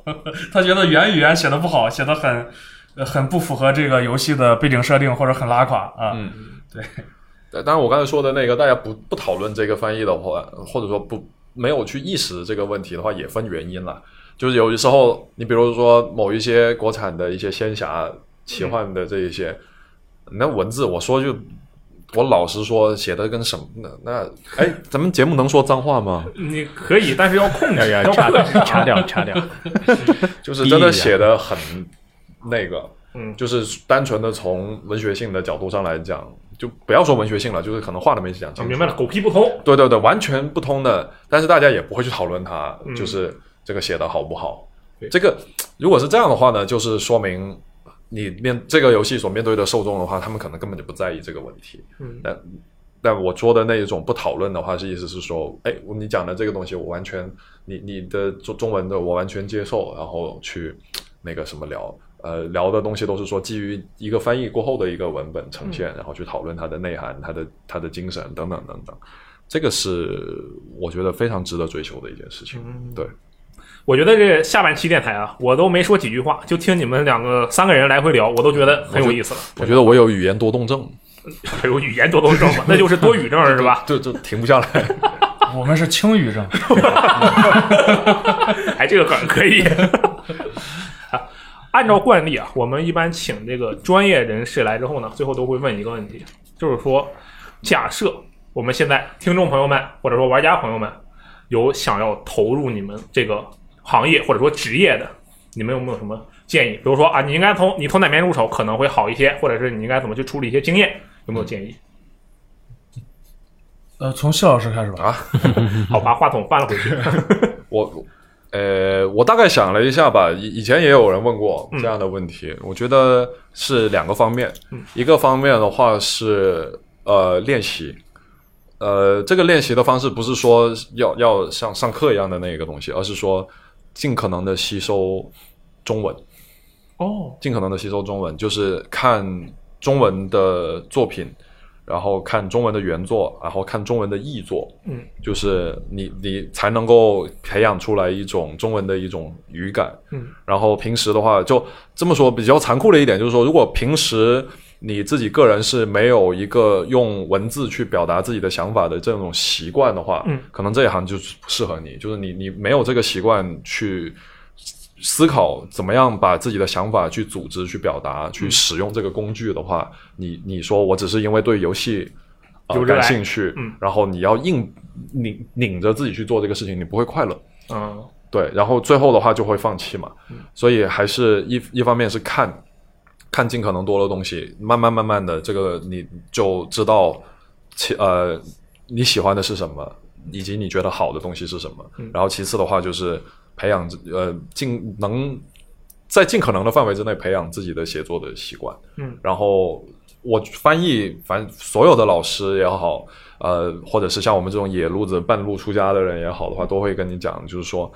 呃，翻译考验的是母语水平。哦，永远是母母语的水平。当然，我自己的话，因为我我自己我从来不做中译英，我哦我知道我做不了，所以我只只会做英译中的这个东西，因为它是我的母语，所以呃中文水平会决定你在这一个事情上面的上限能够做到什么程度。然后再有的一个的话就是，呃。去，现在还是有很多的字幕组啊，然后什么的这样的一些工作室，类似青语一样的工作室，会有很多的机机会嗯磨练然后去磨练，嗯然后不要太考虑报酬啊。对，讲到这个，最后一个建议就是，如果大家是抱着想要靠这个事情赚钱，就趁早 放弃，就就真的。这个这一行是属于很很说的稍微自我标榜一点，就是是蛮孤独的，而且确实没有回回很好的一个回报。嗯对我们算是比较幸运吧，就是在拳头的话还算是不错。嗯，呃，同时也可以借此机会也可以打广告，是吧？就是说嗯随便打，就是呃，如果年呃年轻朋友，然后对于我们这一个东西感兴趣的话，其实我们一直都有类似的一些机会，不管是做实习也好，还是说是一些外包的工作也好，然后其实都可以。呃，我们关就关注我们的各种渠道吧，我们都会不定期、不定期的放出一些这样的一些空缺，嗯，一些需求，然后大家都可以尝试一下，然后来和我一起去做一些这样的方面的工作。嗯你就是英雄联盟宇宙的另一个人了。对，就是一起来帮我们构建这样的一个东西，去赋予呃一个全新、赋予一个未知的东西一个中文的名字，这个是非常神圣的一件事情。其实，确实，对，感觉像自己的孩子，有没有？对对对，真的，你你而且你给了这样的一个东西起了一个名字以后的话，它就以后大家就这么叫它了。嗯对，所以大概就是这样吧。嗯。W 君呢？哎，那啊按这个挨个顺序都不是说，，挨个说。都我知道可以按这个顺序不是应该 R 军说啊，那吗？阿军先，你是想做总结陈词啊？我发现 了，好好，不是你，你刚才不是说按照这个顺时针的这个顺确序实吗，？啊确实，确实。那我就是补充一点嘛，就我觉得就是说，如果对这个行业或者对游戏本地化感兴趣的，我觉得最好的方式就是你你你直接去做，嗯，你直接去做，你直接去尝试，无论是你自己做，或者说联系一些民间民间的一些组织啊。比如说青宇啊，不对，青宇不是民间组织啊。啊，或者说，对你也可以到青语群来参加我们测试嘛，都可以嘛。就是说你，你不要去，就是说自己去看，自己去分析。你分析一个文本和你自己去翻译一个文本是完全是两个东西。比方说你分析别人翻译的哪儿好哪儿不好，和你自己去翻这个东西是完全是不一样的。对，所以说我我建议就是说，如果大家对这个东西感兴趣的话，一定要去自己去做，然后自己去做，然后把你做出来的东西再拿给别人去看。首先你你要做到自己问心无愧，就是你拿出来的东西，你觉得是你自己能力之内能够做到最好的。对，然后你拿出去再给一些朋友看看他们的反馈，然后你再感觉这个东西是不是适合你，或者说你觉得你自己在里面还有什么可以提升的地方，想清楚了之后再决定要不要继续。对，反正一句话就是自己去做。呃，我觉得最主要的是两点。嗯，呃，第一点呢，就是呃谢老师说的，我特别赞同。我等会儿会引出一个呃实例的小故事。嗯，谢老师就是说，你如果做这一行的话，尤其是游戏相关的话，你很难迎来爆发式的增长。嗯，如果只做这一块儿，因为它的这个是可预期的一些收益。对呃而你一且天就就那么多字，你就对只能写那么多字呃，。对对，而而且其实这个整体行业还是蛮残酷的，嗯，因为很多甲方一直在压价格嘛，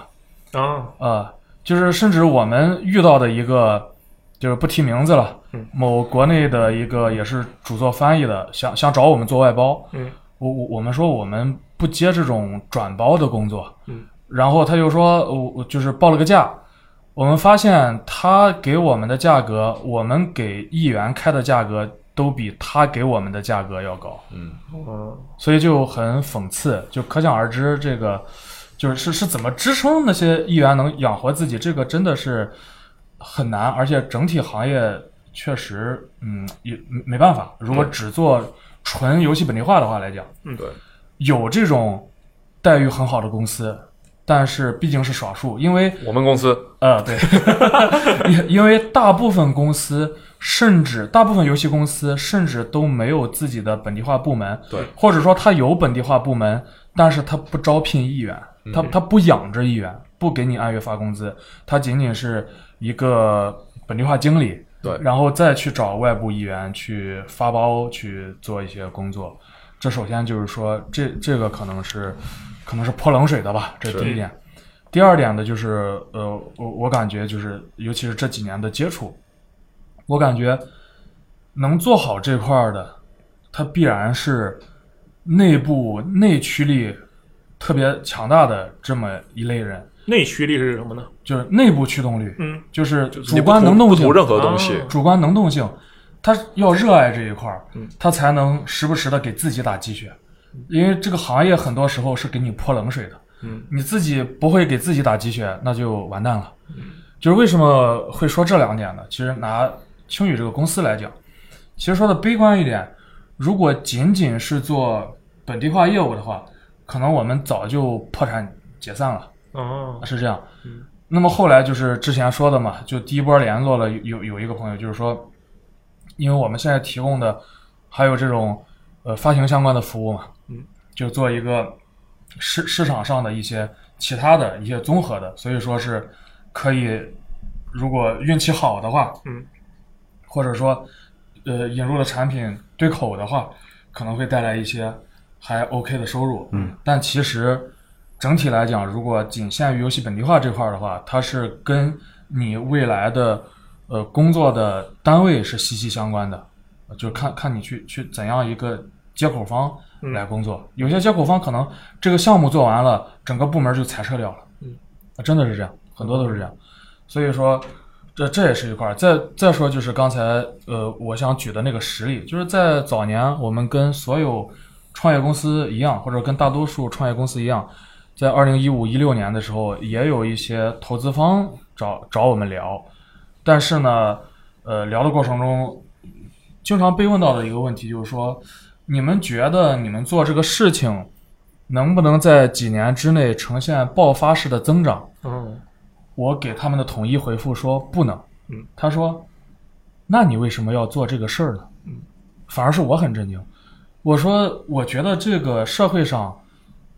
我感觉最起码超百分之六十的岗位和工种，你是可以预见到未来五年或者十年的收入的。嗯但是这个社会不是还依然有序的在运转吗？嗯为什么一定要强调爆发式增长呢？呃，我我我是给他说的，我是说，我我说是我我们像我跟 R 君是从其他行业过来的，我我我们肯定是做这个，如果只做本地化的话，在在相当长一段时间内，我们的收益肯定不如我们在原行业赚得多，嗯但是呢，怎么讲？最起码我们两个人是得到了快乐，就是在从事这个过程中。那么我们在原行业也能做，赚的钱比这个要多，没问题。但是我们还要花钱再去从其他的生活体验里寻找快乐。嗯，那但是做这个的话，可能省了一部分， 就是在做原行业要额外付出这种金钱成本来享受快乐的这个过程。直接获得快乐。对，这这是我的个人观点，所以才说内驱力和真正的你热爱这块儿可能更加重要。因为如果你过来，你没有这一块儿，那你觉得只能说是越干越痛苦的一个过程。那么后来讲讲过这个以后，那那当时接触了一些就是对接口就说那那那那你们就嗯呃不太适合找投资，因为资本商业价值不高是是要快速回报的，或者说风风险投资，它是要一个概率的，有这种爆发式增长可能性。嗯，我说那这个东西就是随缘了。我说我们想的就是一个呃长线发展，因为我们当时创业的时候，我们都快三十岁了，嗯，然后是经过谨慎思考，我们才换行业的。因因为我之前是在建筑行业，嗯我我是电气工程师，嗯，R 君是在算是互联网行业，他是算是资料资料翻译工程师，我的妈呀！对，是我说的没错吧？就是是是这样一对个职嗯对位对，吗，嗯，技术翻译啊，技术翻译对啊。谢谢老师，你以前是什么其他行业转职吗？因为我就毕业就就干这个，啊，可以。我们这边有一个金融大鳄，就苏国。嗯然后那个，我以前是汽车工程师， 咱们这一屋子里有点奇怪啊。所以我 哎，所以说到这一个的话，我觉得我特别幸运，就啊，是谢老师读的是什么专业？我大学本科学的是国际贸易，啊，可以，那还是不太一样是吧？啊， 但是我是属于就是说一一因为一毕业的话，就很快就进入了这一个这个公司嘛，然后呃就没有经历社会的毒打，嗯，对，所以呃对，刚才还有一个其实说建议的话，我觉得还有一个我我忘了说，我觉得很重要的一点就是刚才虽然讲的都很残酷啊，都、啊啊啊！但是先泼冷水，但最重要的一点就是，我觉得有志从事这一个行业的朋友的话，你要真的有一种骄傲，嗯，就是你觉得在某种程度上来讲的话，你觉得你的作品是无可替代的，嗯一定要有这个这个感觉，但是你要控制在一个合理的一个度，不能说老子天下第一，不不是 这样，而是你你呃不知道不能飘是吧？对对对对对，你你知道自己是有独特的、不可替代性的一个东嗯西。我我之前我看过一个广告片，其实里面是那个好莱坞的那个配乐大师，就是汉斯季默，嗯，他说的一段话，我觉得特别的好。他就说，呃，原话我记不太清了，大意就是说，呃，未来不管发生战争也好、饥荒也好，任何的灾难，只要人类还存在，这个世界上就总会需要有讲故事的人。嗯，然后我觉得我们做翻译做这个东西，其实刚才今天也讲了那么多，其实大家应该能够体会得到，就是说我们不是只是做一个传声筒嗯这样的一个角色，我们是在把说话的人他想讲的东西传讲述给更多的人听，然后可能我说的骄傲就是这样的一个东西，就是我们是这个时代的说书人，嗯就这样的一个身份， 一个内容创作者，一个自我，其实相当于是对自我身份的一个肯定，是不是？对一个一个自我的一种认同吧，嗯，对，要有这个东西，要有自嗯信，对，要有自信，要有这种自豪感在这个里面。它虽然很听起来很很阿 Q 很可怜，但是它是必不可少的。这个也是我觉得精神就所谓的内驱力的一个很重要的一个部分。就是刚才谢老师，反正呃呃，跟我们可能就是泼了几盆冷水，嗯但是其实现实也也没那么惨啊。就是怎么说呢？其实呃，一个人从人生上来讲，他有不同的阶段。对，你你你比如说，我个人也也从事了呃这么算是两个行业吧，嗯然后其实，在每个阶段是有不同的收获。嗯所以说，如果对这块儿事业或者说工作内容热爱的小伙伴呢，其实也可以不妨把它作为人生的一段经历，比如说呃做个两三年，或者做个一两年，呃，可能就会收获一些不同的视角，对或者就是说，可能你想从事游戏行业这个相关的，可能你比如说同时也喜欢这种本地化或者翻译或者相关的工作，先做个一段时间，然后可以更好的了解这个行业，然后说不定可能会去其他这个行业中就有机会了，对对，机会可能对就是接触的更多一点，嗯，对，所以我觉得呃，就是呃，不是说现现在，尤其是这个年代，嗯，不是像很早很早以前，你可能做一一个行业就限定死了，嗯必须未来多少多少年，其实有时候这样想的话，压力也蛮大的，确实嗯，对感觉是一成不变的生活要做好久。对，嗯所以说先泼冷水，就是说让大家。呃，理性的、冷静的思考一下，嗯但其实还是就是说可以丰富多彩的，是这样。嗯反正就是门槛。现在因为这一行的话，没有什么门槛，目前就是或者说门槛巨高。这个它的门槛就是决，就是你自己的个人的一种认知，然后还有自己的才能。嗯它是一个非常直直接的一个东西，就是没有说有一个门派或者是这种嗯呃等级什么的这样的一些东西去卡你，嗯但是你你完全是可以靠自己的个人的才华和实力去嗯去奋斗的，对。但是刚才最后想讲的，刚刚说的 W 君说的那一个，一想要做一辈子好像很沉重，但是我可以非常肯定的说，我觉得这个事情我是就是我这一辈子想要做的事情。嗯，对对，你要做的是你热爱的东西，那你确实就可以对，我觉得这件事情做一辈子。就就这个是我确实决定，就是就是翻译嘛，这件事情是我这辈子的事业。这对这真是很难能可贵的一个，就是想法是吧？ 可能也是因为别的也干不了，可以啊，这个我觉得我们最后这个本来以为中间是要，哎呀，要这个走向低谷，心情听众们的心情要走向低谷了，但是这话锋一转，感觉又正能量了起来，还是有希望的， 啊还是还是很神奇哈。那个我们今天也确实聊了很久，这个非常感谢青宇的两位大佬，这个阿军 W 君还有这个肖老师来进行参与我们的电台，而且我有预料的就是三位啊以后可能还会出现好几次，这个大家也可以预料到，对不对？啊，好，以上就是这个本期的 VG 聊天室，感谢大家的收听啊，我们下期节目再见，拜拜。呃，感谢感谢 VG Time 提供这样一个交流平台。嗯，好好，拜谢谢拜谢谢，拜拜拜谢谢拜拜拜拜。拜。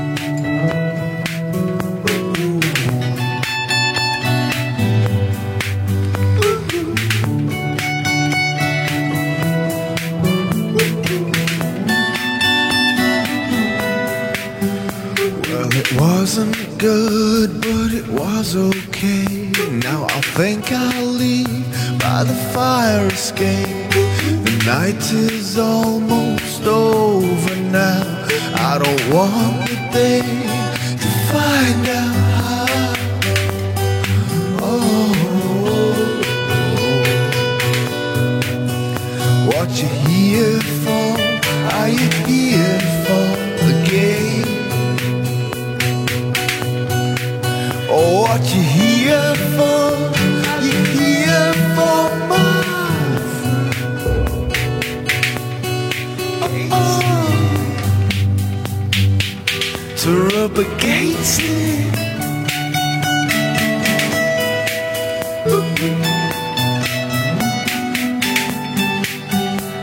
Deserted streets and neural networks lead me home to you, you home to me. Now empty roads and thoughts make it very clear. It was beautiful when you were near. Oh, oh, oh. What you here for? Are you here for the game? What you here for? Are you here for my friend? Tell me what you here for? Are you here for my friend? Ooh, To up against it.